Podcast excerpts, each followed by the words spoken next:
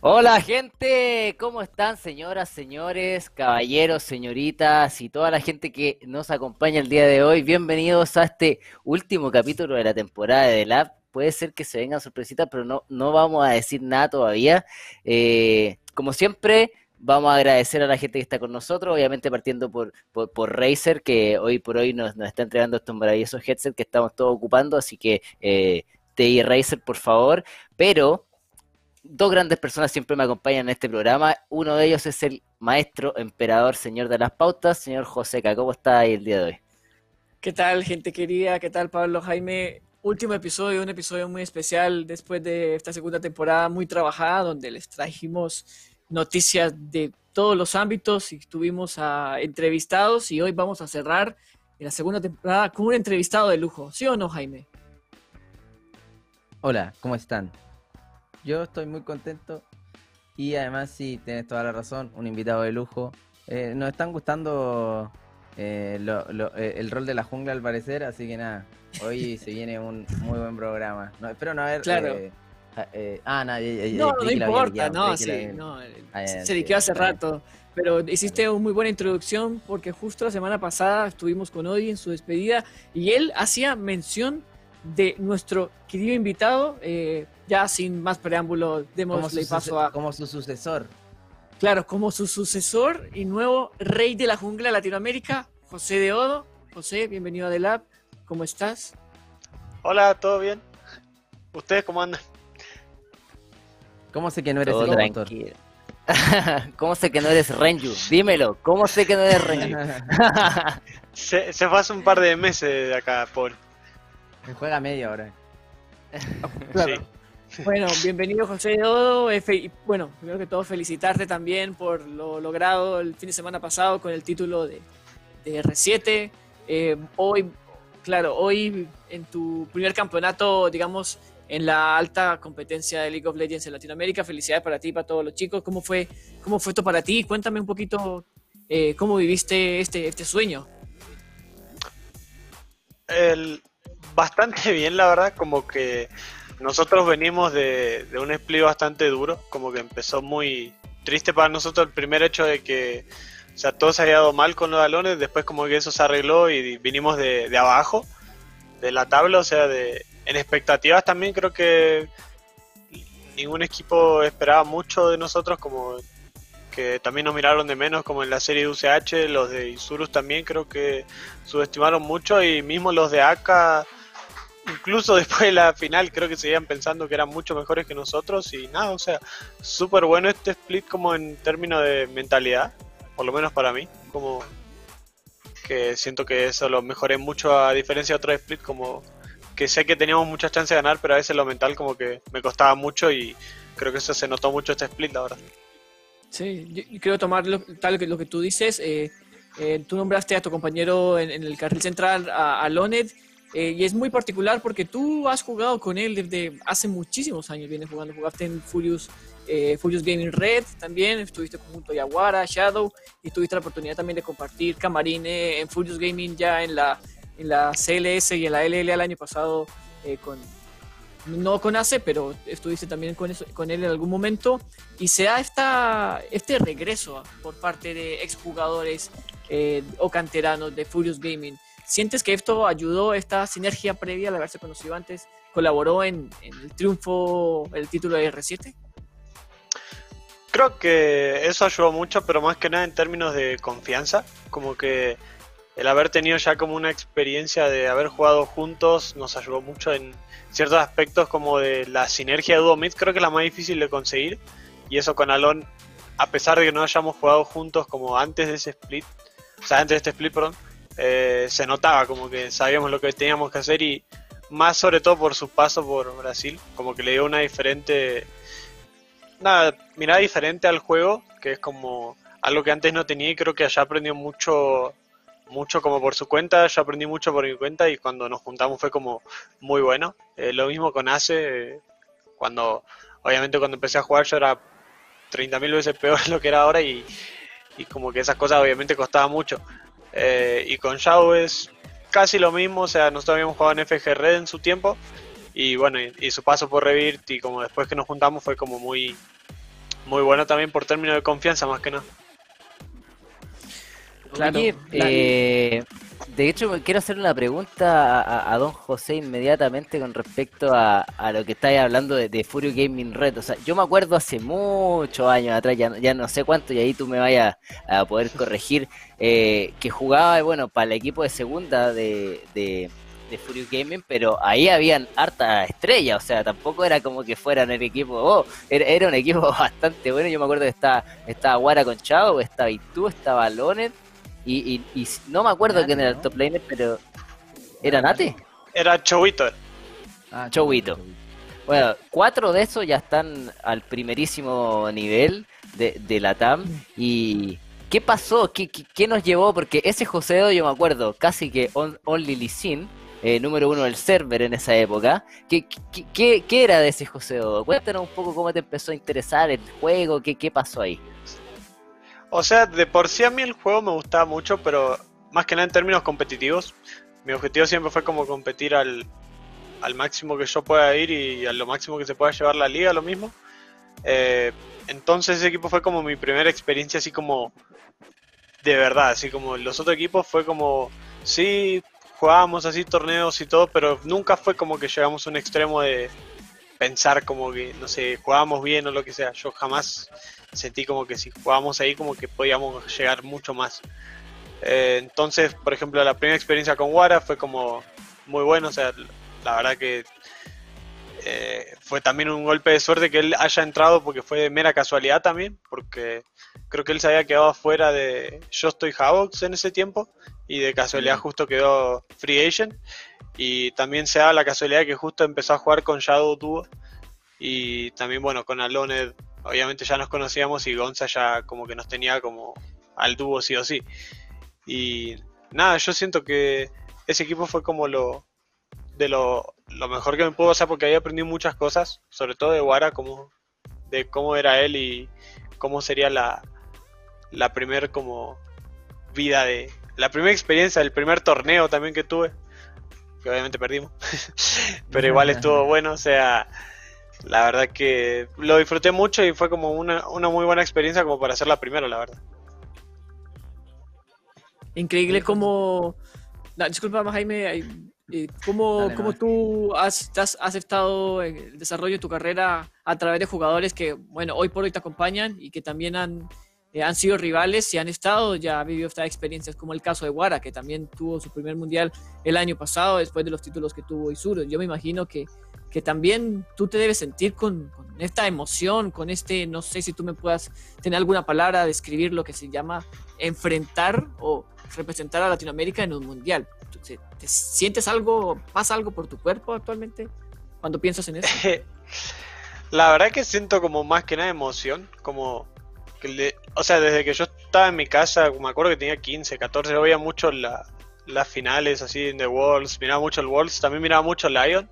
Yo me acuerdo que sentía como mucha muchas ansias de, verlo jugar, como que me acuerdo que me levantaba, no sé, tenía colegio el otro día me levantaba cualquier hora que hacía falta para verlo jugar, como que me, gustaba mucho y siento esa misma emoción que, que sentía al momento de, verlos a ellos jugar, como de decir, como bueno, a ver si, si yo puedo mostrar lo que capaz ellos no, no llegaron a dar todo y, eso como que me trae muchos recuerdos y me da mucha emoción como para el, para el futuro, la verdad.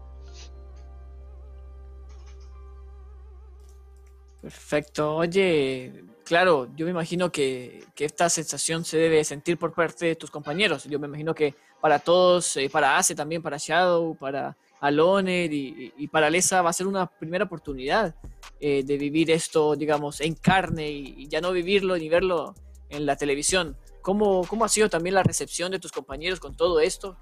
Porque ha, sido un split complejo, al menos desde acá se ha visto así. Eh, creo que más que nada, lo, o sea, ellos primero no lo podían creer como se les hizo raro dar vuelta a la serie, creo que no, no lo esperaban tan así. Eh, también están como muy emocionados a su forma, o sea, por ejemplo, Emma no puede creer todavía que va a China o cosas así, les al lo mismo, así como que están todos muy esperanzados con el solo queue, por ejemplo, de allá, o los Scream, todo lo que se pueda dar allá es como muy, como que deja muy, muchas ansias, viste, a la, a la hora de jugar. Obviamente a mí también, como lo mismo, eh, de jugar en China y esas cosas son como muy, muy buenas como para un jugador. Y creo que están todos muy felices y muy contentos de, de poder ir a, a ver qué se puede hacer allá y ver cómo nos va, la verdad. ¿Qué expectativas tienen ustedes? O sea, la, verdad es que este grupo yo creo que tiene muchas expectativas. O sea, la, yo estoy en muchos grupos así de LOL y creo que los que menos, fan, menos fe nos tienen son los fans porque siempre leo como no van a perder rapidísimo, como son horribles. Obviamente no hay que dejar que eso afecte porque yo lo leo porque no a mí no me molesta. Pero creo que los que menos fe nos tienen son los fans y nada, yo creo que este grupo está como súper confiado y tenemos toda la fe en nosotros y en, en, el staff y en los mismos players, la verdad. Igualmente la pregunta es, ¿cuándo los fans han tenido fe en algún equipo latinoamericano? O sea, igualmente, eh, recuerden cuando fue, cuando fue, cuando fue KLG a, a, a, Brasil y perdieron, se comieron una, una pija de, 3, de 13.000 centímetros llegaron y dijeron, no, que fuimos a buscar experiencia. Después al otro año, no, es que fuimos a buscar más experiencia y después cambiaron todo el roster, otra más experiencia y así sucesivamente hasta que, bueno, Isuru nos ha ido representando también y, nada.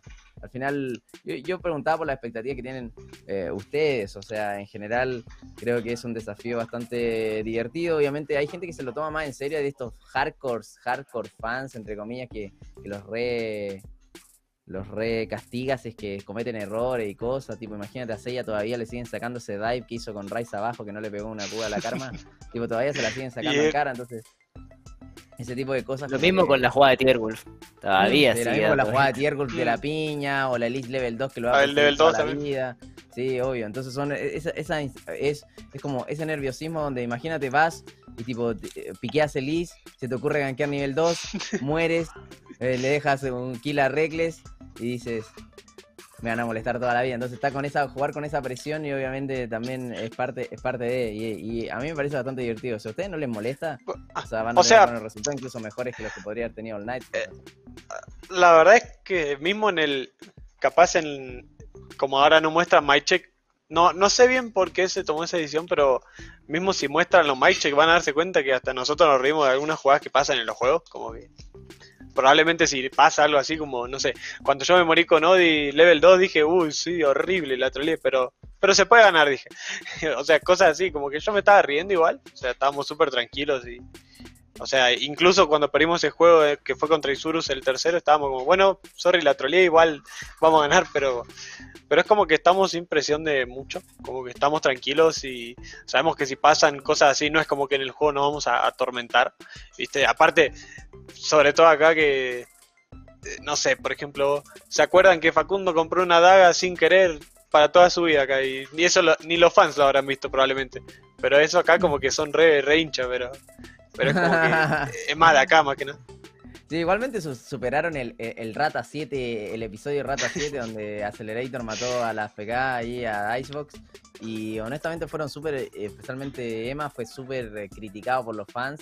O sea, mm. por los fans de eSport, o por lo entre comillas, fans de eSport, fue súper criticado y en verdad, eh, afortunadamente no le afectó al parecer. O, obviamente estuvo ahí contestando los primeros días, ahí estuvo intenso el Twitter y estuvo contestando eh, eh, 24-7 eh, los tweets de los haters, pero después como que fue pasando, se fue diluyendo un poco el tema, pero igualmente se lo recalcaban especialmente cuando iban perdiendo, decían, no, estos sí. muertos, estos muertos, pero ganaron sí, sí. y después todo fue como, yo lo decía el otro día, es como, no, ahora gana R7 y dicen, no, es que yo siempre confié, eh, Accelerator se lo merece porque hasta la luchó durante años, pero cuando mató a la FK era, era el enemigo número uno y es lo mismo que va a pasar en el Mundial. Ustedes llegan ahora, ahora, tipo, son, no, no van a representar, pero llegan a ganar un par de games o llegan a, tipo, como Infinity que le ganó a Eddie en su tiempo y van a quedar como Godines, a pesar de no ser tan Godines, porque en ese, ese Infinity, entre comillas, ganó como de suerte, como entre comillas, esos games, como que en verdad lo, lo, ganó porque los otros lo perdieron, pero y tuvo un buen desempeño internacional, pero después, como todas las personas creían que Infinity era un equipo potente porque había salido campeón en el norte,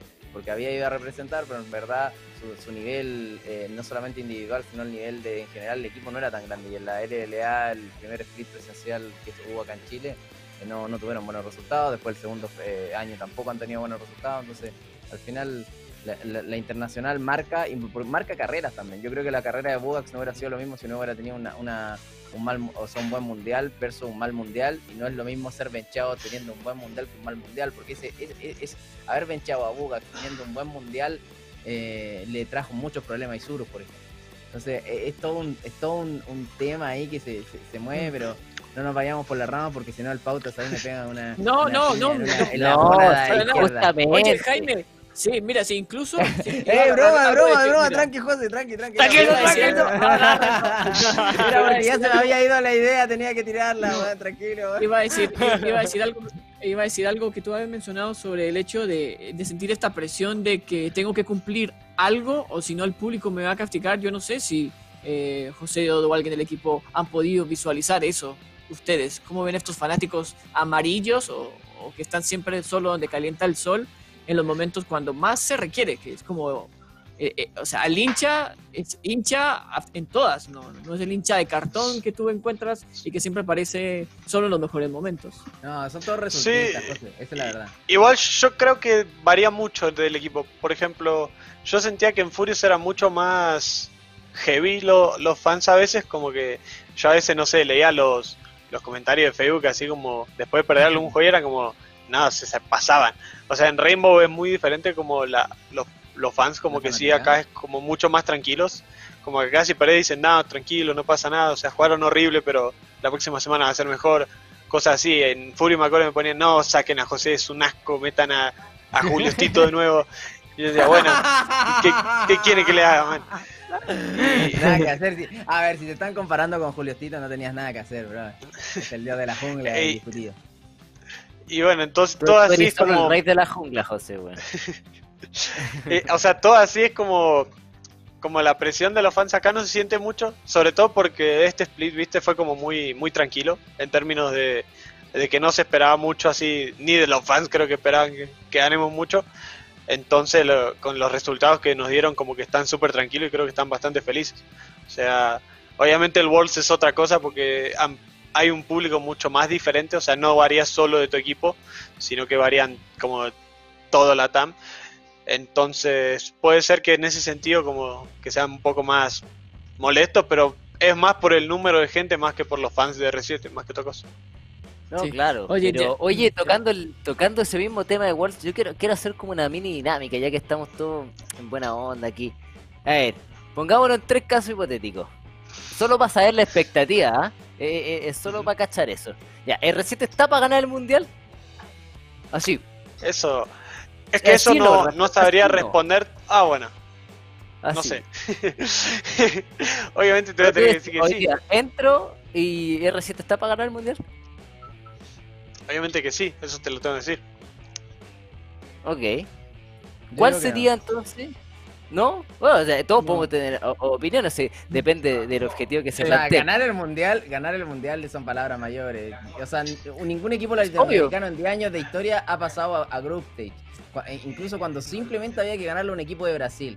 Y obviamente Brasil ahora bajó bastante el nivel, pero nunca, nunca llegamos a, a group stage. O sea, seamos realistas, pienso la tierra, está bien soñar, está bien decir, hey, voy a ganar el mundial, los voy a estomper a todos, ir con la confianza.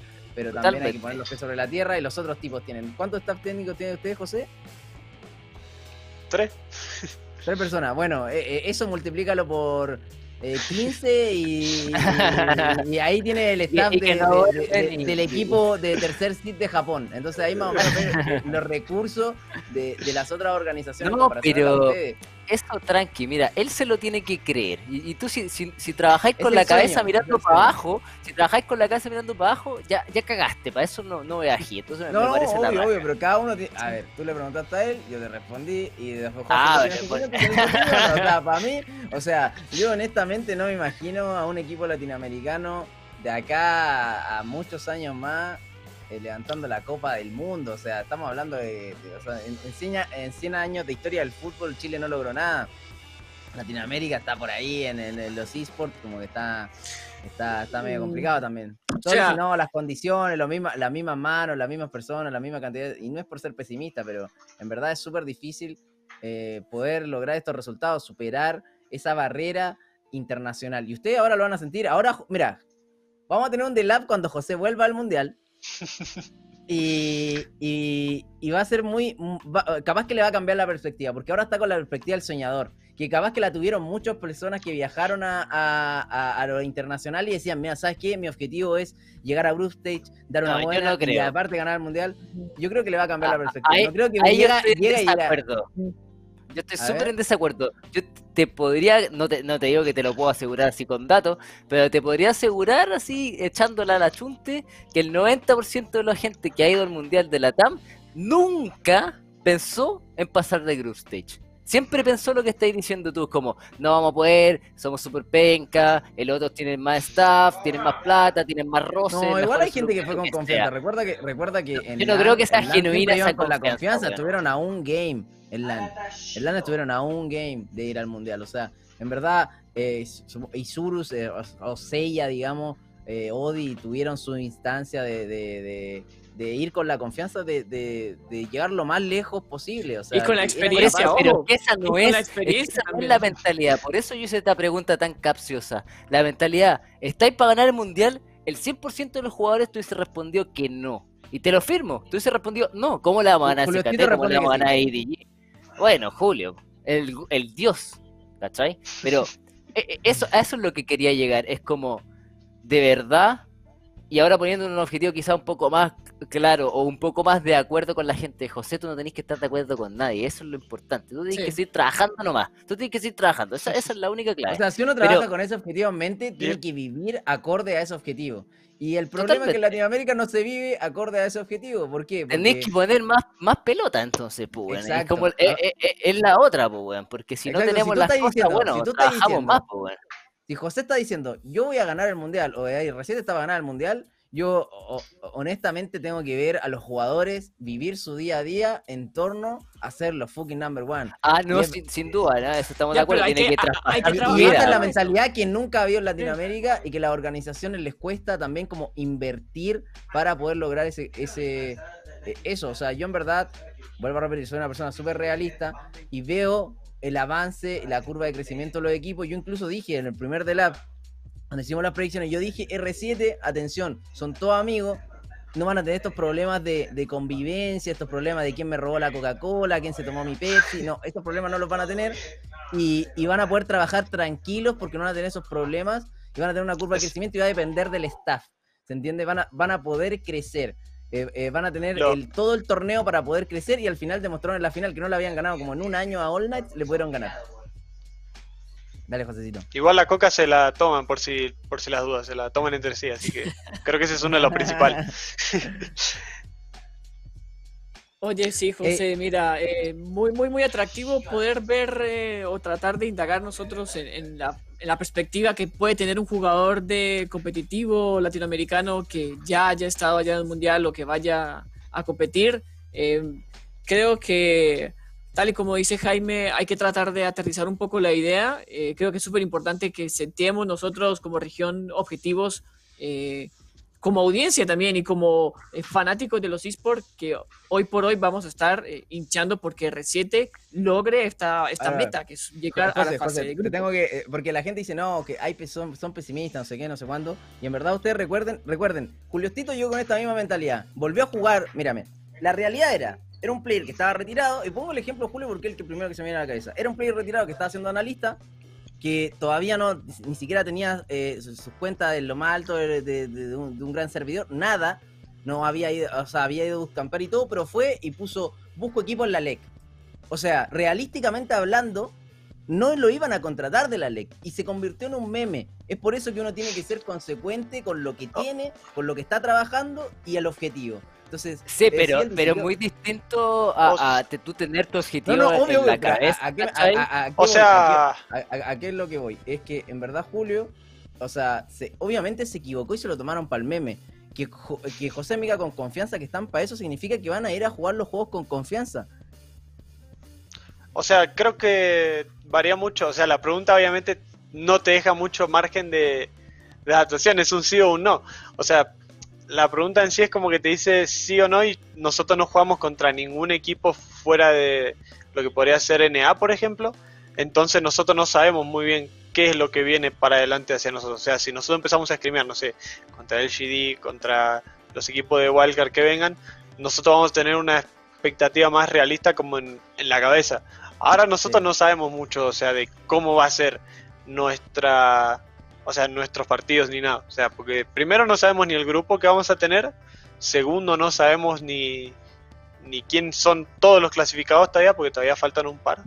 Entonces no es como que podamos decir sí o no si vamos a ganar, porque es muy como extensa la pregunta. O sea, primero hay que ver cómo nos va en términos de práctica, porque ponerle que allá empecemos a scrimear o jugar en solo queue en China, lo que sea, y como que nos empezamos a jugar mucho mejor y lo que sea, como que tal vez eso nos puede favorecer, también nos puede desfavorecer, o sea, depende mucho de factores que a veces ni siquiera están en la, en la mano de uno, por ejemplo. Claro, el tema solo queue que tú nombras, que es súper importante, eh, ¿cómo te ves? Eh, yo me imagino que la organización y Riot va a ofrecerles a ustedes todas las condiciones para que lleguen a tiempo y se aclimaten, digamos, al, al competitivo y ustedes tengan espacios para entrenar y para el solo queue. ¿Cómo te ves tú en el solo queue allá en China? Eh, siempre tuve grandes expectativas como del solo queue, sobre todo en, NA. Eh, yo creo que me va a ir bastante bien porque yo me la revivo en el, juego y creo que en China, por lo que parece, también se la, se la juega mucho. Yo creo que podría llegar a Challenger. La verdad que me gustaría jugar en China y en Corea. No sé si se puede desde China. Creo que sí, si no me equivoco. Creo que sí, creo que sí. Creo que sí. Pero ojalá se pueda. Me gustaría mucho jugar en los dos servers. Eh, no sé si con el tiempo que... No sé cuánto tiempo vamos a estar ni qué va a pasar. O sea, si, si te sería sincero, si tendría un mes, lo que sea, creo que podría llegar a Challenger en los dos. Eh, aunque sea difícil. Eh, soy muy optimista y creo que me podría ir bastante bien en el solo queue. Hey, eh, brainstorming eh, rápido ahí. No, no, no, no, dijeron, ¿saben qué? Si, si nos vamos si nos vamos del mundial, eh, nos, nos, quedamos un tiempo, hablan con la organización y se quedan más tiempo en, en, China, no les convendría, como ya que ya están ahí, no se pagan los viajes, se quedan, pagan un poco de estadía eh, y le dicen a la organización, hey, nos quedamos a bootcampear acá un par de meses, eh, nos quedamos hasta que hasta que termine el split, total, no, no, ustedes no pueden volver, o sea, volver a Argentina ya es delicado porque después no van a saber si pueden volver, 10 eh, millones de otros problemas por el tema del COVID, ¿no le gustaría como quedarse ahí un tiempo a bootcampear y a tryhardear en los servers que tú mismo dijiste, quieres jugar en Corea, quieres jugar en China, ¿no te gustaría como tener esa instancia? O sea, creo que eso varía mucho de, primero, de cómo nos va, porque todavía ni siquiera sabemos qué, qué va a ser como si pasamos fase de grupo, si no pasamos. O sea, eso va a variar mucho en torno a los resultados primero y también como nosotros tampoco deberíamos ir, creo, pensando que, vamos a quedar afuera en primera ronda o segunda ronda, sino como, o sea, si, o sea, y también como siento que acá hay, capaz hay algunos que no sé, lo primero que quieren hacer cuando pierden, capaz es ver a la familia, o sea, también varía mucho de los players y de cómo, cómo sientan la derrota y cómo les, les afecta, digamos, si llegamos a perder o quedar afuera.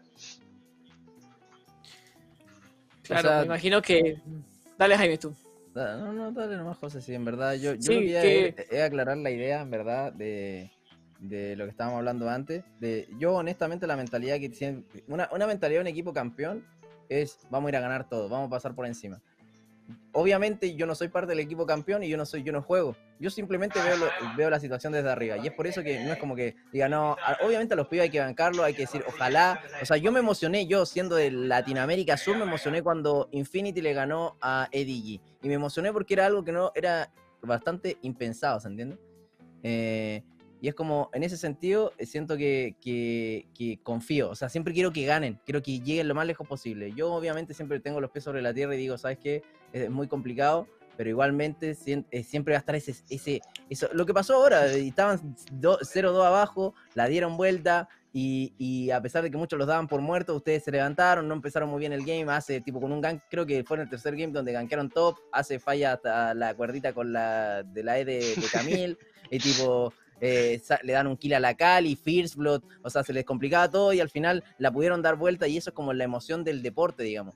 Eh, y siempre está eso de que uno puede ganar, pero es como que, eh, no sé, juega Colo Colo contra el Real Madrid de Cristiano Ronaldo y tú decís, hoy quiero que gane el Albo, pero tú sabes que Cristiano Ronaldo te va a meter la pelota por todos lados, entonces como... siempre está ese sentimiento que quieres que el equipo gane, pero también está, sabes que es Cristiano Ronaldo del Real Madrid. y en ese sentido, como que eh, eh, eh, estamos, yo creo que al menos para mí no hay punto de discusión. Yo creo que a ustedes les vaya lo mejor posible, confío. Eh, quiero que también ganen experiencia internacional y es por eso que te decía, ¿sabes qué? A mí, yo si fuera ustedes, me quedaría más tiempo en Corea porque no puedo salir de mi casa, prefiero quedarme en Corea, prefiero quedarme en China, eh, que quedarme en, en, en México. Eh, entrenando el servidor de DNA, porque yo, yo siento que ya ustedes como que absorbieron, especialmente tú, y como que ya llegaste a un punto donde no puedes jugar con mejores personas porque ya estás jugando con las mejores personas del servidor. Como que te convendría mucho experimentar otros servidores. Y el chino y el coreano están a otro next level. No sé nada, convérselo ahí, déjenla ahí, la dejo ahí, dígale, hey, Biblos, vende un par de autitos y páganos el bootcamp en Corea porque de verdad nos va a servir. O sea, confíanos, somos un grupo joven, somos un grupo que tiene mucho potencial, somos los nuevos campeones. Ahora ustedes, antes nadie esperaba nada de ustedes, ahora esperan mucho de ustedes. Entonces tienen que empezar a trabajar en función del objetivo que ustedes tienen. Al menos esa es mi, esa es mi forma de ver las cosas. Así que nada, les tiro la idea ahí. Espero, eh, espero que puedan. Y todavía Oye, sí. sueño con Colo Colo campeón de- del mundo con gol de Felipe Flores al minuto 93.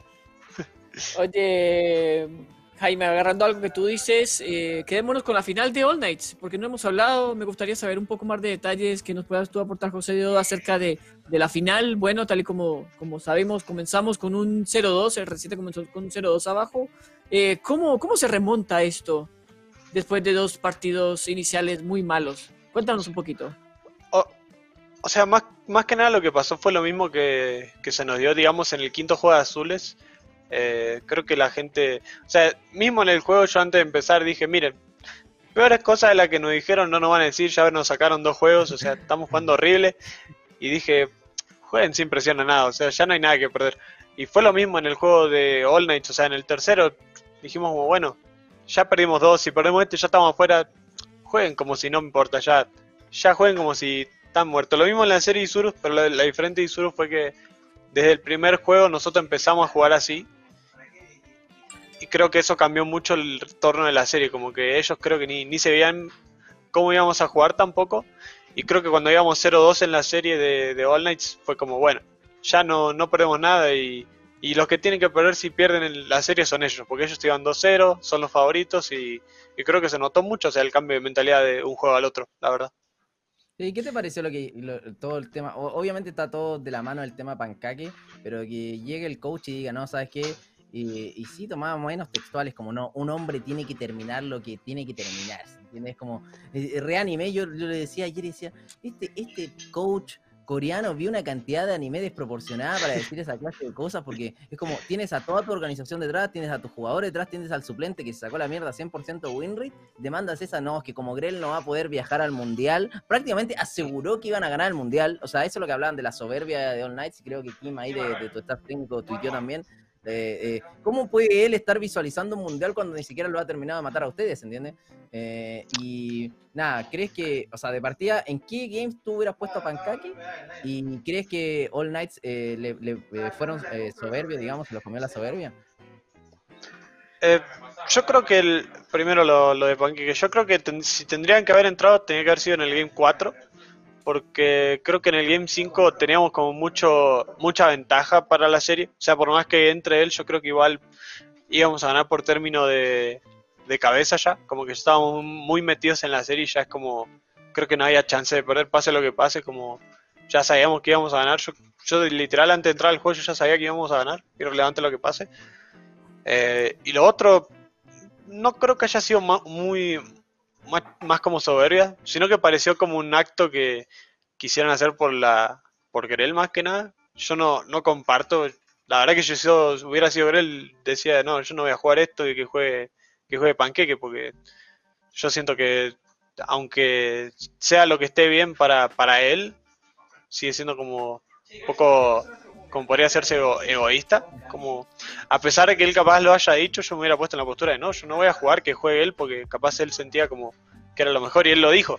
Y no sé, yo siento que arriesgaron mucho y se notó, o sea que Pero ojo Pero, pero ¿cuál, es la diferencia, cuál es la diferencia entre ganar dos games, eh, pero perder la serie? O sea, ya tiene, ah, o sea, ya fuiste partícipe, ganaste dos games, ya, ya ganaste, o sea, dos tercios eh, hiciste, o sea, eh, es como... Pero ¿por eso asumiendo, eso es asumiendo, pero aberrantemente de que él sí se le pasó por la cabeza meter a Panqueque en algún Mm. momento.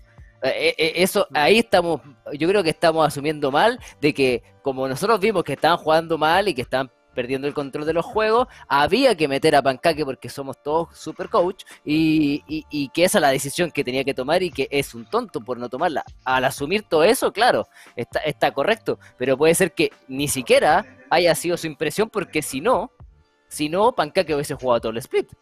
Porque este no fue un error de la final solamente. O sea, Panqueque hubiese jugado todo el split desde que Grell mostró algún grado de, de, ¿cómo se llama?, de incongruencia o un grado de inestabilidad en la jungla. Bueno, no, juega más. O sea, yo creo que es mucho. Pero cambiarlo por Alive. Pero cambiarlo por Alive. O sea, eso, eso, eso, eso, es Pancaque por Grell. Pero también. pero eso asumiendo que él vio ese error igual que nosotros. estaba jugando pésimo. ¿Por qué no sacaron a No, obvio. Yo, yo eh, creo que varía mucho por, por los screens primero. Creo que jugando contra Grell y Pancake le decía mucho mejor con Grell a veces. Pero obviamente en una serie eso cambia mucho. O sea, por ejemplo, hay, hay players que cambian mucho cómo juegan en series y a cómo juegan en, fase regular, en screens. Yo me incluyo que antes hacía eso y ahora es como traté de cambiar mucho eso. Creo que se, se notó obviamente. Eh, pero yo creo que Panqueque juega muy parecido a los scrims eh, en series. Eh, se vio en la final del split pasado, yo creo que jugó muy parecido, obviamente estaba, se moría un par de veces como medio maleta, pero, pero igual era como que cumplía su función en el equipo, como que hacía bien las cosas y, y se notaba que jugaba muy parecido a los scrims. Y creo que Grell como que cambió mucho su forma de jugar, de hecho yo mismo en los juegos sentí como que me sentía muy libre a la hora de jugar, como que sentí que no, no me presionaba en ningún momento en ninguna partida y eso como jungla es como lo, mejor que te puede pasar. O sea, si vos jugás sin presión en la jungla es como que estás jugando como querés, la verdad. y creo que eso fue lo que más cambió. Ese punto para mí es clave porque otra cosa que estamos omitiendo con respecto a la inclusión de panqueque o no es la virtud de R7, que para mí es lo más importante, no la decisión del coach, de ganar un partido perdiendo 2-0. O sea, la capacidad mental que tenéis que tener. claro para tú ir 2-0 contra el mejor equipo de la temporada, y digámoslo así, fue el mejor equipo de la temporada, y, peor, fue el mejor equipo durante todo el año. Y, quien diga que no es porque no vio los juegos sencillamente, no mostró prácticamente ninguna inconsistencia. No te digo que, oh, van a ganarle 3-0 a todo el mundo, no, porque eso no es la realidad, pero fue el equipo más consistente durante todo un año. Entonces, ¿cómo le ganas perdiendo 2-0 en una serie al mejor de 5? A un equipo que fue el más consistente de todos durante todo y este tiempo. no la habían ganado nunca, si eso fue no nadie, le mapa en, tiempo y, ahora le sacaron tres seguidos, o sea, Godin, nadie claro, eso. Totalmente, o sea, yo creo que eso nos podríais contar. ¿Cuál es tu visión de cómo ganáis esa serie? O sea, yo mismo en la serie lo, lo dije hoy que como que estos días ya me estoy dando más cuenta, como que estoy más tranqui. Pero cuando terminó la serie yo como que estaba súper tranquilo y con el tiempo fue como, como a los dos días, uno fue como dije, me quedé parado en la PC mirando la serie, como ni siquiera yo podía creer que, que haya pasado algo así. Fue todo mucho muy de la cabeza, o sea, de, de cómo enfrentamos la serie y los juegos contra acá. O sea, creo que, obviamente yo creo que hubo juegos en el año que les podríamos haber ganado. Hubo uno que teníamos varón Elder y perdimos porque Alive nos mató a los cinco. Y, o sea, cosas así que hacíamos que los juegos que nos hacían perder contra ellos y se nos iba mucho de la cabeza. Eh, también hubo otro que teníamos como 5K al minuto 20, el S se murió, hicieron Baron, perdimos. Y muchos juegos así, o sea, era. También creo que variaba mucho de la suerte que teníamos en algunos partidos. Bueno, no suerte, de la cosa que hacíamos también. Eh, y creo que eso a veces también como influye en las, en las estadísticas también como que también la fase también muestra esto que la fase regular no tiene mucho que ver con playoff, porque playoff vos perdés tres juegos y estás afuera, es la realidad. O sea, no importó que nos hayan ganado todo el año si nosotros ganamos estos tres partidos y pareció que, no sé, somos los mucho mejores que ellos y capaz ni es así, capaz ellos siguen siendo mejores. Pero nada, o sea, yo todavía me siento súper raro, o sea, a día de hoy como que juego solo que es como que, no sé, el mental todavía no lo recuperé de la final, porque es como que sigo como muy así con la cabeza muy perdida a veces. así que nada, o sea, a mí se me hizo raro y a la vez como muy, muy bueno para mí. Sí, mira, nos llama mucho la atención que que digas esto, eh, porque yo creo que esta abstracción que te que debes sentir ahora de, después de la final, yo creo que después de haberle entregado tanta concentración, tanto mindset a estas últimas tres partidas para dar vuelta al resultado, o sea, yo digo que mínimo que estoy cinco días o una semana pensando en todo también, porque yo creo que uno también tiene que eh, darse ese, ese espacio de, de evaluación y análisis del desempeño y de lo que viene también, no sé. Eh, sí, o sea, e, es que a mí no, yo no soy muy fan de no jugar, porque yo literal no juego dos días y parezco un bronce jugando, o sea, parezco literal un bronce jugando, y no soy muy fanático de no jugar, como que incluso con el mental así en la, en la B, como que hoy me puse a jugar igual. No, perdí siete seguidas, igual quiero seguir jugando, es como que no, no es como que me sea tan fácil como no jugar. Soy favorable a que a veces hay que tener un break, pero igual es como que no me gusta tampoco como dejar de jugar. O sea, es como que siempre quiero jugar. No, no me importa mucho de eso mismo, de lo mismo la motivación, desmotivación, un factor que nosotros no hemos tocado y obviamente influenció, o sea, primero la final de que es no fue una final presencial. Tipo, y creo que eh, esta fue tu primera final, ¿no, José?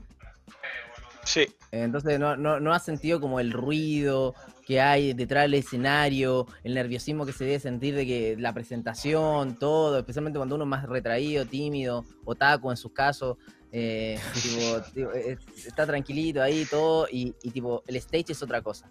La gente gritando, eh, especialmente si no eres el favorito, por ejemplo, no sé, si ustedes vienen a, hubieran venido a jugar, la final hubiera sido en Chile, han tenido que jugar con todo el público en contra, todos puteando, eh, José muerto, y eh, oh, no, Taku, eh, mataste la FK, y tipo, todo constante puteada de, los fans ahí, y versus si ustedes, hubieran jugado en el norte, All Night se hubiera tenido que comer eso, pero igualmente hubiera estado ese factor de, presencia. ¿Ustedes creen que, les benefició este, este tema de haber jugado online?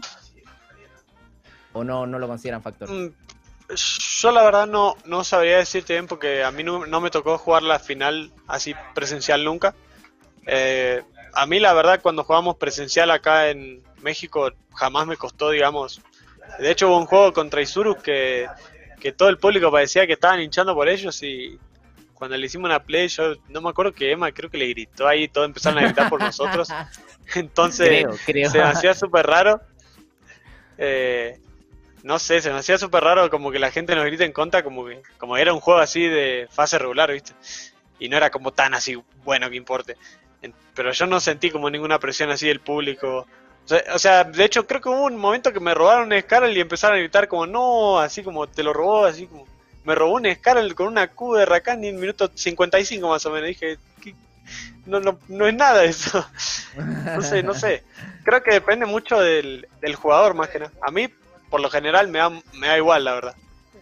Así que no. Y lo otro, ustedes como equipo, como equipo, ¿cómo se adaptaron a todo el tema de la pandemia durante este año? Porque es como.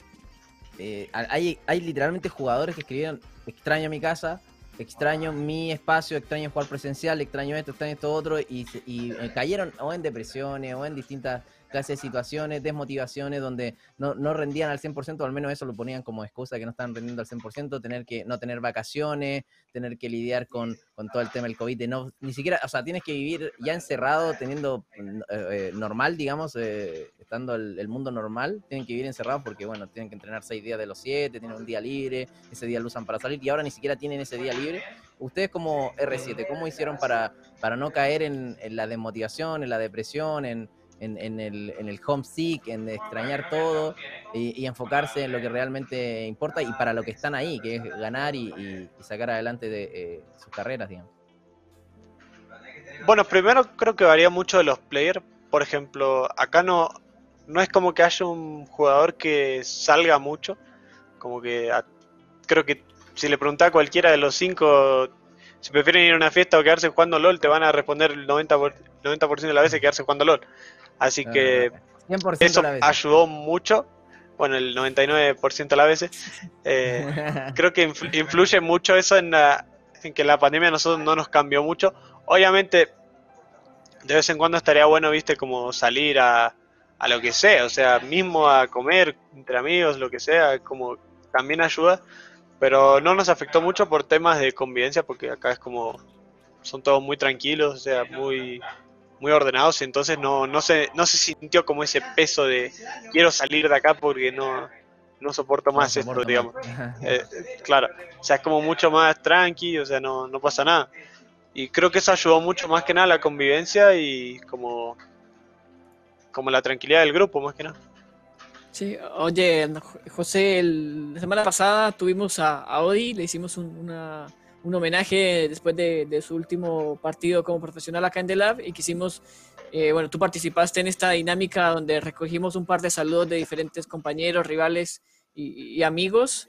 Eh, y él, después de, de, haberle presentado el video donde tú salías, eh, le hicimos la pregunta pensando en cuál sería, según, su parecer, el heredero de la corona en cuanto al mejor jungla de Latinoamérica. Y él te puso a ti como el heredero de ese trono.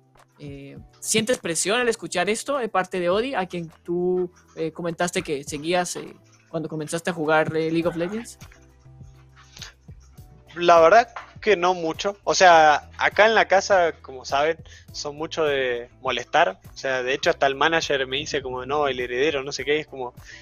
no sé, como más yo me lo tomo más a broma, o sea, sí, a mí las palabras sí me, sirven, sobre todo cuando son así, pero yo no, no es como que sus palabras me pongan presión por lo que dijo, o sea, a mí me, gusta mucho lo que dice hoy, o sea, me, llena mucho como, como jugador, la verdad, pero yo no, no me puse ninguna presión extra por, por lo que él dijo. O sea, me siento muy agradecido por las palabras y súper completo como jugador, pero creo que o sea, más que nada me siento muy, muy feliz por lo que él dijo. Como que, sobre todo por haber sido un big fan. Replanteo la pregunta. Si a ti el día de mañana vienen, llegan los vikingos, invaden, matan al heredero, ¿quién sería a ti, a ti el heredero? ¿Quién, quién queda como el heredero? heredero. Como el otro heredero. el nieto, el nieto. ¿Quién, ¿Quién, es tu rival actualmente? ¿Quién es el que dice el rival a vencer? Porque hubo en su tiempo, no sé, hace años, era Julio Estito, Piu Piu, no sé, hubo, hubo su, su rivalidad ahí. ¿Tú ¿A quién consideras un real rival, hablando mecánicamente hablando, en potencial, eh, eh, eh, o, no hay? Porque yo, se me viene a la mente, no se me viene a la mente nadie. El, rol de la jungla es un rol complicado. O sea, creo que primero hay que ver mucho los, los equipos, porque si bien saben, el rol de la jungla depende mucho del equipo. O sea, por, pongamos un ejemplo, yo creo que Cyphers es muy bueno, pero obviamente creo que el equipo no, no la acompañó mucho y, siento que eso como que se ve en un jungla. O sea, aunque vos hagas todo bien como un jungla, si tu equipo tal, le va mal y, vos estás haciendo todo bien, igual vas a perder, porque el rol de la jungla en competitivo es diferente al, a los demás. Entonces, yo creo que hoy en día, o sea, si yo creo que sería Grell, o sea, la, la mayor rivalidad yo siempre sentí de jungla ahora, obviamente después de hoy, eh, creo que sería Grell. Más que nada por temas de. Primero por edad y como por. Como, ¿Por potencial? ¿Cómo podría decirse? Por potencial, esas cosas como de. ¿Qué te parece un Y tiempo que lleva. Oh, por ejemplo, Unfor es otro ejemplo, o sea, entre Cyphers, Unforgiven, son ejemplos que son jugadores que se están desarrollando muy bien, que yo creo que tienen mucho futuro, pero a veces como que siento que obviamente el equipo influye.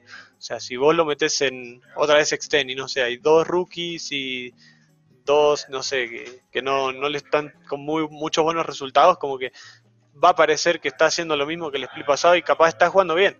O sea, todo varía del equipo.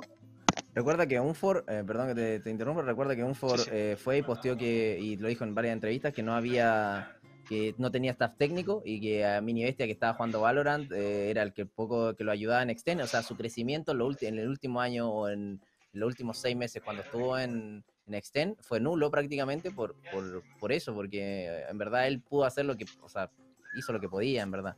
Y es porque también el staff técnico también, o sea, tú puedes este, ser pro player un año o diez años, y, pero hay años que te marcan. Por ejemplo, a ti que vayas ahora y juegues solo que en Corea, te va a servir mucho más que tus dos años anteriores, por ejemplo, en Furious Gaming. Que aprendiste otras cosas, pero acá vas a seguir, vas a, pegarte saltos hacia un crecimiento mucho mayor. Eh, bueno, entonces Grell, Unfor, bueno, a mí me llegó por interno, esto lo voy a liquear porque me chupa un huevo, porque no tengo ninguna relación con All Knights, así que lo voy a liquear nomás. Eh, me llegaron que eh, sacan a live y se queda Pancaque, así que todas las personas que dicen que Pancaque es la jungla, eh, creo que no lo vamos a ver más. me llegó esa, esa información, no sé si será 100% real, no fake, pero al menos me llegó eso de que a live no sigue y que se van a quedar con Pancake en, en, en ADC. Eh, eh, o sea, si es real esto, significa que muere el sexto hombre y se quedaría como en el rol que siempre quiso. Y además, eh, queda la duda si All Knights va a buscar refuerzo otro, porque se le, se, le, se le, va un coreano, vamos a ver si busca otro coreano o se va a quedar con el roster que tiene ahora. Entonces va a estar interesante el mercado de pase. Pero, pero volvamos a José, eh, pero ¿por qué no nombró a Pancake? Por, por, eso yo, o sea, por eso toqué este tema, porque capaz que es por eh, porque Pancake va a tener, va a ir al rol que siempre él quiso jugar, porque jugó medio, jugó jungla, pero en verdad a de carry era lo que él quería jugar. Sí. Mira, por lo que yo sabía, creo que él lo dijo varias veces. Creo que él dijo que, que cuando terminaba este año, él iba a terminar de jugar jungla, iba a jugar a de carry.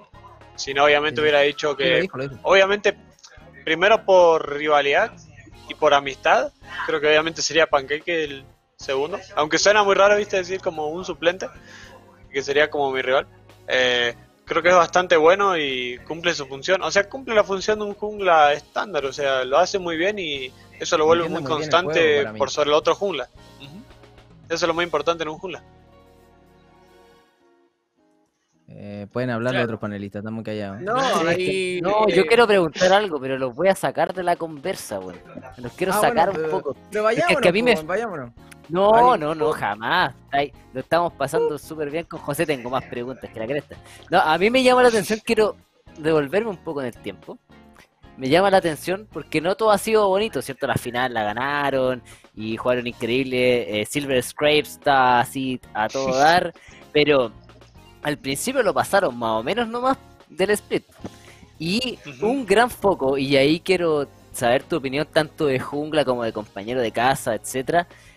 El fenómeno Lesa, ¿cómo lo manejaron ustedes también como equipo? Porque le pegaron palo hasta el último día y la verdad también, eh, vamos a ser súper claros, al principio no generaba prácticamente ni un impacto en el juego más que lo que tú me podéis contar que la comunicación y, lo que puede hacer, no se veía mayor impacto de Lesa porque se estaba acomodando y era muy lógico que eso pasara. ¿Cómo lo manejaron ustedes como equipo para llegar a ser campeones?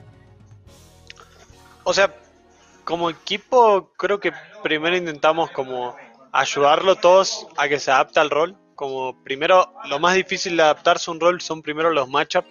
O sea, lo que más nos costaba en los primeros, las primeras semanas y todo eso fuera como no sé, por ejemplo, íbamos, jugábamos un matchup, lo mataban level 1, level 2, level 3, level 4 y no se podía jugar. Entonces esas cosas como que él las fue aprendiendo con el tiempo y yo creo que se vive notando la, la, evolución. O sea, también tiene que ver con la práctica del rol. O sea, Lesa se puso a jugar a de carry y, y es como que primero el solo Q no te da lo mismo que te da el los scream ni nada, porque en solo queue probablemente estés jugando contra otro de carry, contra otro super, capaz ni están dúo, y es como que juegan muy diferente, capaz ni se coordinan, y de ahí a pasarlo los scrims es como mucha diferencia. Yo creo que eso fue lo que más nos costó porque él venía como súper confiado y él venía como muy como muy feliz de jugar el rol al principio y creo que con la, la semana y todo eso como que se fue notando. Eh, después de cómo lo manejamos, creo que probamos todos los estilos. O sea, primero probamos que jueguen mal los matchups, ahí nos iba 10 veces peor que juegue machos even, que era más o menos, y después que era que juegue machos favorables, que ahí era cuando ganamos los juegos en 20, porque era como que no había presión de, digamos, ayudar a la bowling porque a ellos les iba súper bien, por ejemplo. Y bueno, eso fue como hasta las semanas, las últimas semanas, porque ahí era donde más nos costaba. Y creo que para playoff fue cuando más lo pudimos arreglar. Y creo que se notó mucho que esa estaba jugando muy diferente de la fase regular a playoff. Como que sí, como equipo nosotros no, nos fue mucho mejor también por eso. Como que no nos costaba tanto el aspecto de bot, por ejemplo, de, de que teníamos como ciertas presiones que a veces no deberíamos tener en el juego o matchups que son buenos y parecían malos por el hecho de, de que nos iba mal en línea. Y creo que eso no, nos fortaleció mucho como equipo porque también aprendimos a sacar ventaja del otro lado, a jugar para el otro lado porque hubo un tiempo que estaba muy difícil, digamos, meter los recursos hacia bot y creo que eso nos ayudó mucho como, como equipo, la verdad. Hey, eh, acá producción me, me, me, tira una pregunta y me la dijo así. Acá las botlines son malísimas, no, mentira. Eh, está Gaboto, está Crecre ahí, por ahí, tipo unas botlanes que no te meten mucha presión y que, y que no juegan muy bien, pero ahora se van a, a enfrentar a botlanes de nivel internacional. ¿Cómo, cómo, cómo es el trabajo del staff técnico eh, para afrontar esto? De, tú mismo dijiste, los matchups eh, cuestan un poco más, no es lo mismo jugar el solo queue porque en, en- en los scrims o en el competitivo juegas prácticamente los mismos matchups todo el tiempo. Ashe, Caitlyn, el Jim Caitlyn y, y esas cosas. Y después te das cuenta que, bueno, y, yendo al- a, la, a la pregunta es, ¿cómo, cómo, cómo, se, van a- a- cómo se están preparando para, para afrontar este desafío internacional? Porque ya no es un Gaboto Crecre, ahora es... eh, bueno, bueno, no sé, no sabes los reales, pero ahora es... podría ser, para sapearte un poco, podría ser Kaiser Karsi. Sí, Podría ser. Eh, Eh, bueno, primero hay que ver el parche, porque el parche varía mucho los, los matchups. Eh, y también mucho los estilos de las regiones, porque por ejemplo hoy con Alon me acuerdo que estábamos viendo eh, Unicorns of Love eh, y estábamos viendo como sus drafts y ellos por ejemplo piquean Silas así blind y eso en ninguna región como que lo vi en mi vida y es como rarazo. Claro, o sea, varía mucho del estilo de las regiones y de qué de qué champion prioricen. o, Por ejemplo, no sé, si te sacan un Yasuo Gragas en bot, por ejemplo, en la LEC, es como que acá na- nadie te va a hacer eso. O sea, lo único que lo hicieron fue acá y fue porque porque lo practicaron en Scream, por ejemplo. Pero no es como que sepamos contra qué nos vamos a enfrentar todavía. Obvio, pero también como le fue mal, también le puede ir bien, por ejemplo. Y, y no sé, o sea, capaz ellos se sentían confiados y, no sé, por ejemplo, otras regiones capaz no piquean eso y, y les va bien, no sé. O sea, va a variar mucho de qué quieran jugar las otras regiones y qué, qué priorice más que nada. Yo sé que Ey, LEC, por ejemplo, la Kaylin tiene mucha prioridad, por ejemplo. Y este esas tema. cosas como que... y R7 qué va a proponer? Porque yo recuerdo eh, quién era quién era el que piqueó Nocturne y sacó como level 6 al Eh, minuto Levi. 4. Levi, po, Eh, Levi. Eh, Levi Levi fue llegado el Por Maris. ejemplo, y fueron marcando metas, fueron marcando metas así, tipo, fueron como, como marcando su estilo. ¿Cuál es el estilo de R7? ¿Van a ir a copiar un estilo coreano? O sea, ya han mostrado, o sea, ya tienen su estilo. ¿Cuál es el estilo de R7? Bueno, primero, o sea, como te digo, Tranqui, siempre. que esto no siempre lo van a ver los, los equipos partamos de. tranqui. No, obvio. Siempre hay que partir primero con los, los Scream. Porque yo creo que si, por ejemplo, te voy a dar un ejemplo. Jugamos, no sé, LGD, en los Scream. Y nos va bien jugando normal. Yo creo que nosotros también podríamos llegar a jugar normal en el, en el caso particular donde todos los equipos nos vaya bien en los Scream. Yo creo que no, no depende tanto de nosotros, sino que depende más de otras regiones. Como que si nosotros vemos que nos va bien jugando estándar o bien jugando para top, para mid, para bot, va a ser lo que vamos a intentar proponer. O sea, no es como que nosotros vamos a ir y si nos va mal los scrim, ya vamos a jugar estándar y a que nos ganen nomás. O sea, va a variar mucho de, de cómo sean las prácticas, cómo sean los scrim y, No, y hay cómo nos adaptemos al meta también. que lo hicieron, o sea, fueron a una internacional sabiendo que eran peores jugando estándar versus estándar y no propusieron nada nuevo, no intentaron chisear, no intentaron hacer nada. Y, y creo que la mentalidad que tienes tú es súper buena de entender que hay veces que uno tiene que poner los pies sobre la tierra y decir, esto, vamos a jugar contra, no sé, el primer sit de Corea, un ej- ejemplo random, primer sit de Corea. Eh, jugando estándar no le vamos a ganar ni en pedo, pero si tiramos ahí una zona Lux, tiramos ahí una Syndra botlane y hacemos nuestras cosas raras, nuestra identidad latinoamericana, capaz que podemos hacer algo más.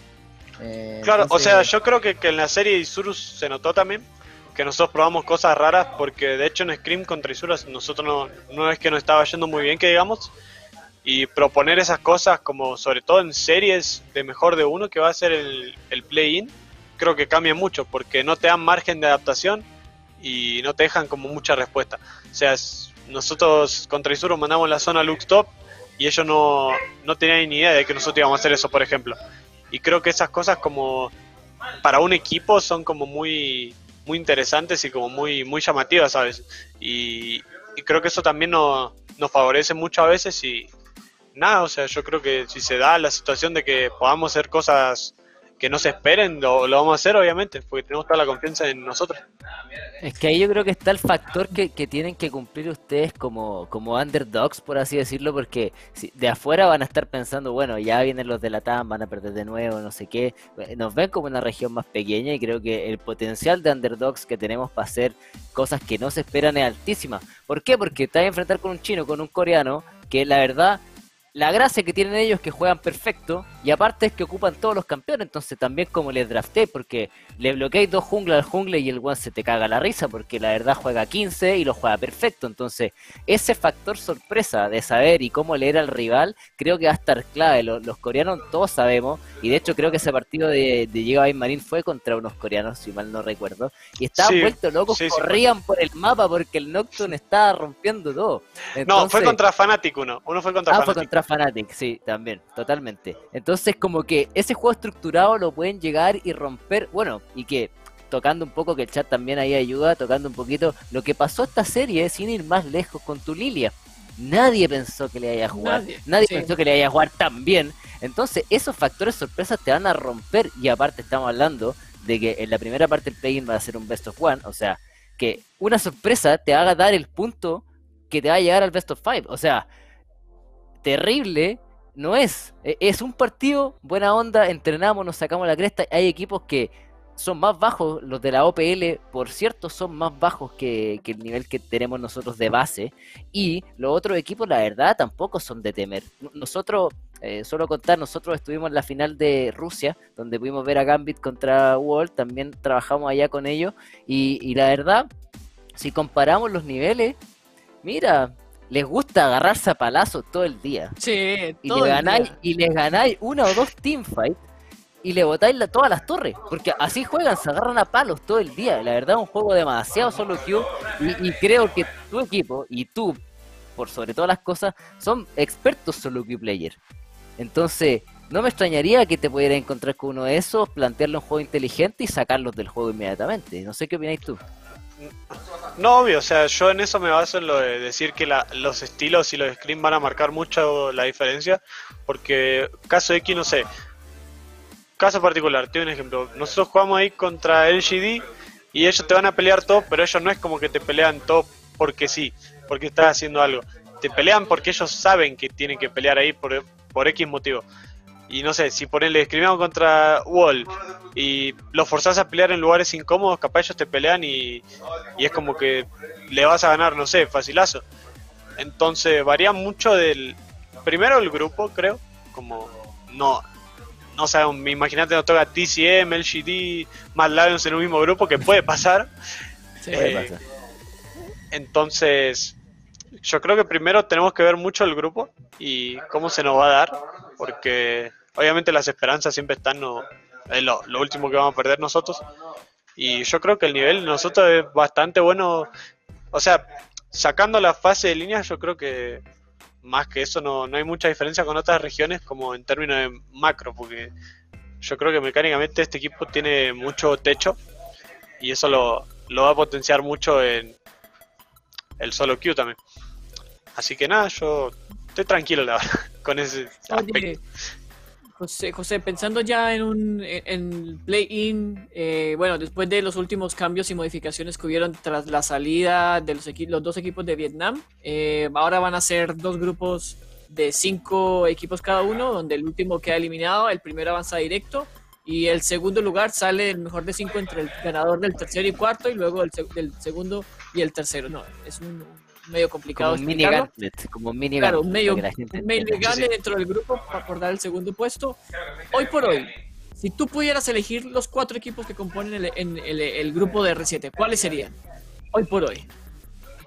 O sea, a ver, dame un segundo porque siempre me olvido los, los demás. Mira. es que primero nos falta el de Brasil, por ejemplo.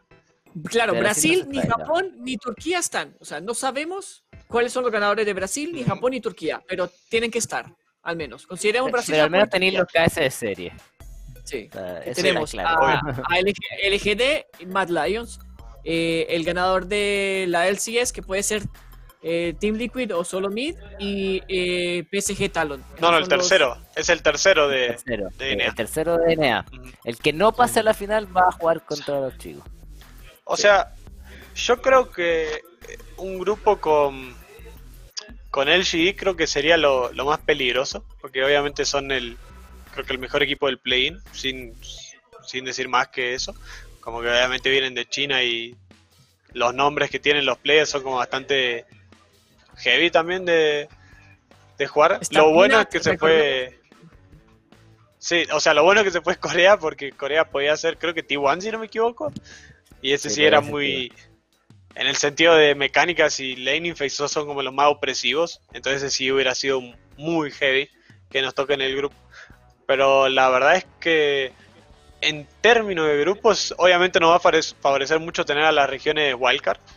Por, por obvias razones. O sea, Brasil, Japón, Rusia, creo que son la- las más accesibles, obviamente. Y creo que es lo mejor que nos podría llegar a pasar. Pero eso es como un caso muy hip- hipotético, creo. Como de pensar de que no nos va a tocar ningún equipo. Obviamente, seguramente nos quedemos con uno o dos, como puede ser Mad Lions, puede ser el GD, puede ser TCM. Yo creo que van a dejar uno más- por lado, sí o sí. Es como lo, No, lo clásico. O sea, también puede darse que, que nos quedemos nosotros y todos los demás juntos. Y ahí, bueno, no, no hay mucho counterplay, digamos. Pero así todo, yo no tengo bastante fe porque siempre va a variar mucho de cómo nos vaya en las prácticas y todo eso. Sí, yo creo que tenemos hoy día como Latinoamérica una posibilidad gigantesca de al menos ir al Best of Five. O sea, creo que como nunca estos dos equipos menos están marcando... Hay que, bueno, dos equipos menos significa ganar un partido menos incluso para poder clasificar, cosa que es bastante bueno. O sea, ya costaba sacar un punto, ahora hay que sacar un punto menos. Buenísimo. Y, también tomando en cuenta que es la, perdón, ¿eh?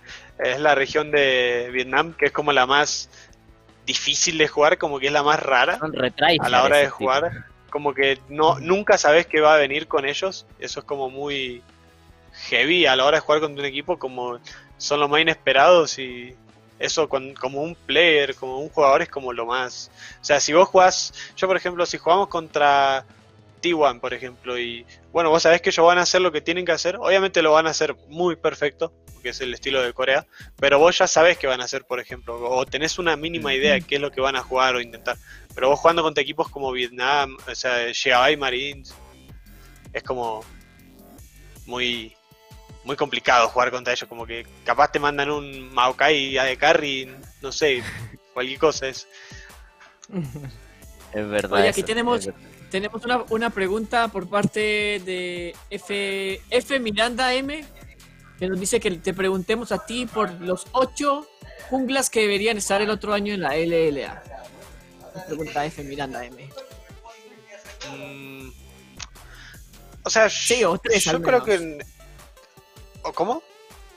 O, o- o tres que, nuevos que se puedan sumar a la LLA. ¿O cambiarías alguno? ¿Definitivamente crees que algún player no tenga eh, el nivel para O estar sea, en vamos, por yo- el, vamos, vamos por el EVPs igual. O sea, podrías preguntarle por el EVP Argentina que estuvo Froststrike y Follow. Ah, ahí está mejor, destacaron. Eh, por ejemplo, eh, Volcanic Dog dijo que se retiraba, así que no lo considero. Eh, Julio Tito anda ahí por México. eh, uno nunca sabe ahí. Eh, Julio, Sí. eh, Julio Tito, el padre de esbrianos. Bueno, eh, no sé. Esperen que estoy buscando porque un par de siempre nombres, te, te tiro un par de nombres que pueden estar por ahí, pero nada. Eh, Novio. Eh, para, que más o menos lo tenga en mente. O sea, o sea, yo creo que de LP Arja a mí me gustaba mucho cómo jugaba Volcanic. Porque siento que era un jugador que le, le importaba muy poco como contra quien jugaba. Siempre que yo lo veía jugar era como que iba y gankeaba a los pibes así como sin respeto a nadie. Eso a mí me, me gusta mucho de los junglas como de que jueguen así agresivos. Eh, después como que no sé, yo no, no es por sacar mérito, pero creo que en la final lo no sé, siento que los dos junglas como que no, no jugaron muy bien. Eh, a mí no me gustó mucho la, la de Argentina. Y creo que Volcanic a mí me gustaba mucho como jugador y le, le tenía mucha fe en que iba a seguir jugando. Pero bueno, tomó su, su decisión decisión, de, no, de no jugar y bueno, eh, eso va parte del jugador y no, no hay mucho que hacer. Y después como hablando de gente que yo creo que tiene mucho futuro, estaría ese Shox, Shux, ¿es? El de River. Yo creo que ese, ese chico sí, sí juega bastante bien y sí tiene bastante, bastante que dar. Por más que no, no se le haya dado este, este split. Yo jugué varias veces con él, creo que es bastante bueno. La, la verdad. Perfecto, Eh, ahí después- F Miranda y ¿a quién más sería? Bueno, después vamos a otra LVP porque ya. ¿Para qué? ¿Para qué tengo que buscar los nombres? Porque me olvido LVP siempre. Chile está, a ver, UC está la UC, no, no recuerdo quién era el jungla UC. Bueno, mientras tanto, José, mientras que Jaime ahí busca eso, eh, otra pregunta que tenemos aquí por parte de. Déjame que se corrió. Por parte de Blood J es: ¿qué piensas del staff de R7? ¿Cómo ha sido el trabajo de la llegada de Skin eh, al equipo? ¿Cómo le ha afectado esto en, en- en el, desempeño de los jugadores? Yo, yo creo que Skin y Fallen, o sea, hacen cosas diferentes. Creo que, por ejemplo, Skin hace su, su trabajo así como más por lo mental también. Y yo creo que a este equipo le faltaba mucho esa, esa experiencia en la, la- como en la cabeza, se puede decir, como de, de tenerse fe, de tener confianza a la hora de jugar, de no tener miedo a hacer jugadas. Creo que Fallen y Skin son como muy completos en ese aspecto. Y también en el, en el aspecto del juego, como que, sobre todo ahora que el meta es mucho más más de pelear, como en todas las regiones se ve que ahora se pelea mucho los dragones, porque es el meta, o sea, los dragones se van a pelear, sea lo que sea, o sea, sea el tercero, el segundo, el primero, el cuarto, se van a pelear sí o sí porque es demasiado pel el soul, sea cual sea el soul, porque es irrelevante eso. Eh, yo creo que Fallen aportó mucho en términos de pelea, de, de cómo se juegan las fights, de cómo se posicionan la- las waves y todo eso. Y también la, la ayuda de Gaby como Alesa sobre todo, como que lo ayudó mucho en el rol y lo ayudó mucho a adaptarse en lo que vendría siendo las últimas semanas también.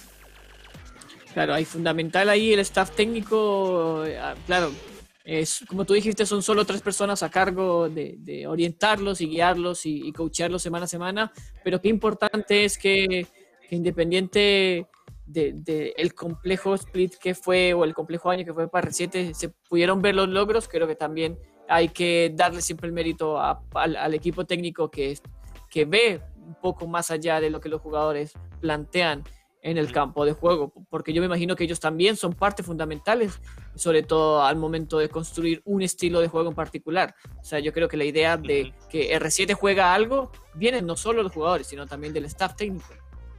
Sí, obvio. Bueno, José, Bueno. ya nos estamos acercando al, al final del programa. Eh, ¿Cuándo parten a China? ¿Tienen alguna idea más o menos de qué fecha estarían O sea, allá? sí, pero creo que no, no se puede decir, porque si no les, No se puede. les diría. Ok, perfecto. Bueno, ok, entonces supongamos que en un par de días van a estar viajando a- al, al, digamos, al continente a Oriente. eh, ¿Alguna alguna cábala que tú uses normalmente? No sé, claro, no, no sé, algún tipo de, de ritual que, que, que tú tengas a modo personal Que para enfrentar este también. tipo, claro, de, de desafíos, porque se- sabemos que, lo- que muchos jugadores los tienen, y no solo acá, sino O en el fútbol también. O sea, a mí lo primero que me gustaría saber es como el grupo, porque yo me mentalizo mucho contra quién vamos a jugar en sí. Ahora como que estoy jugando solo queue es como que estoy medio, medio apagado, como que no tengo un objetivo en sí, porque sobre todo jugar en NA sabiendo que, que dentro de poco como que ya ni, ni voy a jugar y ni siquiera es como que me sirve tener muchos puntos, es como que medio Te van a bajar la cuentita, duele Eh, eso. me, me van a dejar mis dos cuentas de mil puntos y bueno, y siento que tampoco es como que me cambie mucho, o sea, sa- también sabiendo que ahora vamos a jugar en, en China es como muy diferente, o sea, eh, también es un... Es, es como que no, yo no siento que haya una cábala ni nada, sino que yo quiero llegar allá y sentarme en la silla y ponerme a jugar LOL, o sea, probablemente lleguemos de un vuelo de 55 horas y me- lo primero que haga es sentarme y me ponga a jugar aunque esté más dormido que, que nada, o sea, probablemente sea lo único que haga. No te corté el pelo, José Edo, por favor. Eh, que Esa es la la No, todavía no. La melena. Post mundial ah, a la agua que queráis, pero antes Yo no. creo, yo creo que lo que tienen que hacer es ordenarse ese pelo y, y- y, tipo no cortárselo si quieren tener largo, que se lo ordenen. Pero que se lo ordenen para que se vean facheros, que lo representen. Si no, imagínate, van ahora y van a decir, mira, que llegue José con el bigote de, de leche, que llegue el otaku con el bigote cantinfla, que llegue el otro con no sé qué.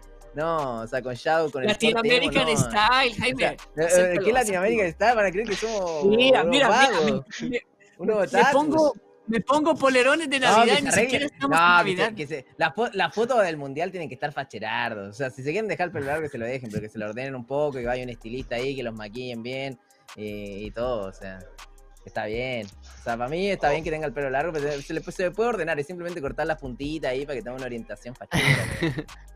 Sí, como, que, como KDA, el Son facheros los pies, son facheros los pies. Sí, José, José es uno de los No, más no. facheros, igual. Puede- Junto con Lesa. puede se- ser se la única-. La única cábala de no, no cortarse el pelo hasta, hasta que vuelva a mi casa, así que si quieren contar esa Bueno. puede, puede ser una... Dale, esa, esa, listo, ahí ya. Ya sabemos ya que José de Dodo se ha ganado el premio al jugador con el pelo más largo en el mundial. Ahí. Ah, puede ser eso No, también. Sí, oye, pero ya José de verdad, muchísimas gracias por, por todo tu tiempo. Nosotros aquí en el programa solemos siempre eh, hacer una despedida previa a nosotros. Eh, en este caso queremos que tú hagas el cierre del programa, obviamente mandándole algunos par de saludos y mensajes a toda la fanaticada, a todos los seguidores de la LLA y que van a estar ahí atentos todos los fines de semana, todos los días para ver qué sucede con R7. Eh, bueno, como te comentamos, este es el, el último capítulo de esta segunda temporada de LAF. Para nosotros ha sido un, lindo programa donde hemos tenido la oportunidad de, traer a jugadores, a dueños de equipos a conversar. Siempre, hemos, siempre ha sido un lugar de conversación eh, informativo donde hemos podido llevar temáticas importantes a las audiencias. Y nada, yo de mi parte agradecerle a toda la audiencia, agradecer también a ti, José, por tu tiempo. Sabemos que, que podrías estar jugando un solo queue, eh, pero bueno, Me, preferiste me estar acá sacaron igual, tranqui. Claro.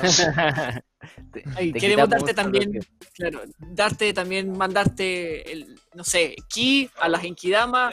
Al menos yo, a diferencia de Jaime, no soy tan pesimista y me gusta soñar en que alguna vez vamos a. a- Yo no voy a decir nada, pero estos dos del lado dijeron Izuru campeón al principio, Es no le daban nada, les ponían, a R7 lo ponían como de quinto, sexto, estos Pero son si unos tú caretas, que ver la José, no le foto, haga caso a este, no le haga caso a este, yo confié, yo confié. Revisa no, los, esto- los VOD. Esto no, esto Era- no, Se tomaron decisiones matemáticas nomás, pero ve los VOD, nada más. No, yo a esto no Nada le más. compro nada. Así que para te- ir Ya. terminando, voy a, voy a hacer mi despedida a Little los choros. tú tu despedida. Voy a, voy a hacer mi despedida. Estoy muy contento que haya venido Josecito porque no solamente vino, estuvo a la hora, cumplió todo. Yo voy a ser transparente, cumplió con todo lo que tenía que cumplir, profesionalismo, llegó a la hora, habló, que es lo principal, porque hay, hay gente que ha venido, no voy a tirar bits, pero hay gente que ha venido y que, y que te responde como Maradona o no te responde nada. Josecito, muy buen programa, la pasé re bien, la hora y media que, que- he estado sentado de corrido en esta silla, ni, ni la sentí, y eso significa que la pasamos bien entre todos, creo.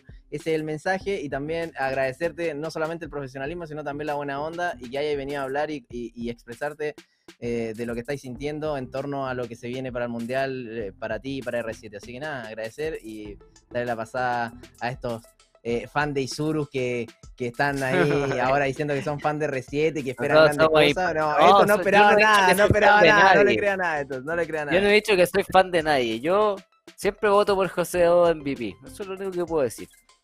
Pero nada más, no soy fan de nadie. Ya. José O, querido. La cosa es simple. Des- voy a hacer la despedida. Pero después viene tu despedida, donde tú le hablas de la gente directo a la cámara, bien facherazo, mandáis todos los mensajes, decís que la vaya a romper todo. Pero lo que no se te puede olvidar es que se ríe el programa. Porque si no, siempre lo digo, vamos a estar todos con cara de pelotudo, mirando la cámara, y el director que está escuchándonos no corta el programa. Entonces, acuérdate de decir chao, nos vemos, ¿ya? Esa parte le decía al director que, que se acabó. Perfecto. Ok. Ya, gente. Eh, agradecerle toda esta temporada que son, eh, ¿cuánto? ¿11 capítulos? ¿10 capítulos? ¿Cuánto llevamos, José? 12 capítulos de esta 12, segunda 12. temporada. Entonces, esta segunda temporada donde hemos recibido gente maravillosa, gente que viene a conversar, a contar cosas interesantes. Hemos tenido harto debate. Acá la idea es no estar de acuerdo, eh, pelear las veces que sean necesarias, pero con altura de mira, con, con objetivos súper claros de apoyar al resto de las personas a que la región sea un lugar mejor para vivir de los esports, que los jugadores cada día sean mejor y un ambiente sano para desarrollarse. Siempre fueron nuestros objetivos poner temas eh, sobre la mesa y ojalá eh, que hayamos podido impactar positivamente a la vida de tanto los viewers como de las organizaciones de la región. Eh, de parte obviamente de todo Barrax y tanto mío, de José, de Jaime, le agradecemos de todo corazón el apoyo que han tenido durante toda esta temporada. Eh, no se olviden eh, descargarse la aplicación, probablemente tengamos muchas sorpresas nuevas, eh, así que descarga la aplicación Sidekick de Barracks, que estuvo buenísima en, en este split. Participen en los distintos contenidos, tanto de los chicos como de Jaime, como de nosotros, que vamos a estar cubriendo hartas cosas sobre el Mundial, por lo menos vamos a estar generando contenido del Mundial. y nada, pues desearle lo mejor R7. toma esta palabra, José Do, cuenta con nosotros para lo que quieran para prepararse. Nosotros tenemos muchas cosas que los podemos ayudar si ustedes lo requieren. Eh, así que de verdad un mensajito nomás cambia todo para poder entrenarlos correctamente, poder hacer el mejor panorama internacional que ha tenido en la historia esta región, ojalá.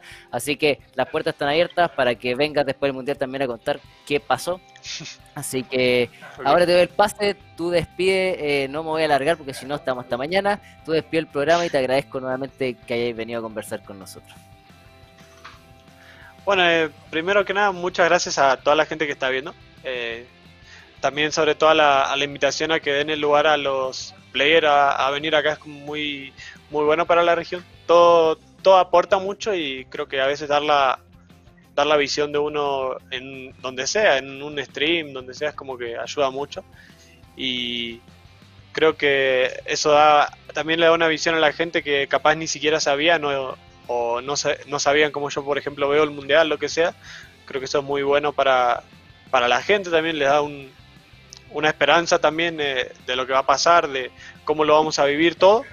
Y nada, o sea, muchas gracias también a toda la gente que estuvo mandando muchos mensajes, eh, sobre todo después de la final. Eh, también a todos los que mandaron antes, eh, a los que esperaban mucho de nosotros y incluso cuando los resultados no acompañaban. y a los que no también, obviamente, porque también hay de esos. y nada, o sea, súper agradecido y la verdad es que vamos a ir con todo en el, en el Mundial, irrelevante a cómo nos sintamos eh, para la fecha, irrelevante a lo que pase, eh, vamos a intentar representar a Latinoamérica de la mejor manera y vamos a tratar de mostrar que somos bastante buenos para el jueguito y nada. Eh, así que nada, de vuelta, muchas gracias por la invitación y no sé cómo cerrar el programa, gente, no, no, tenía indicaciones. Go R7, adiós. Go R7, Adiós. Muchas gracias por ver. Chao, gente. Nos vemos. Chao.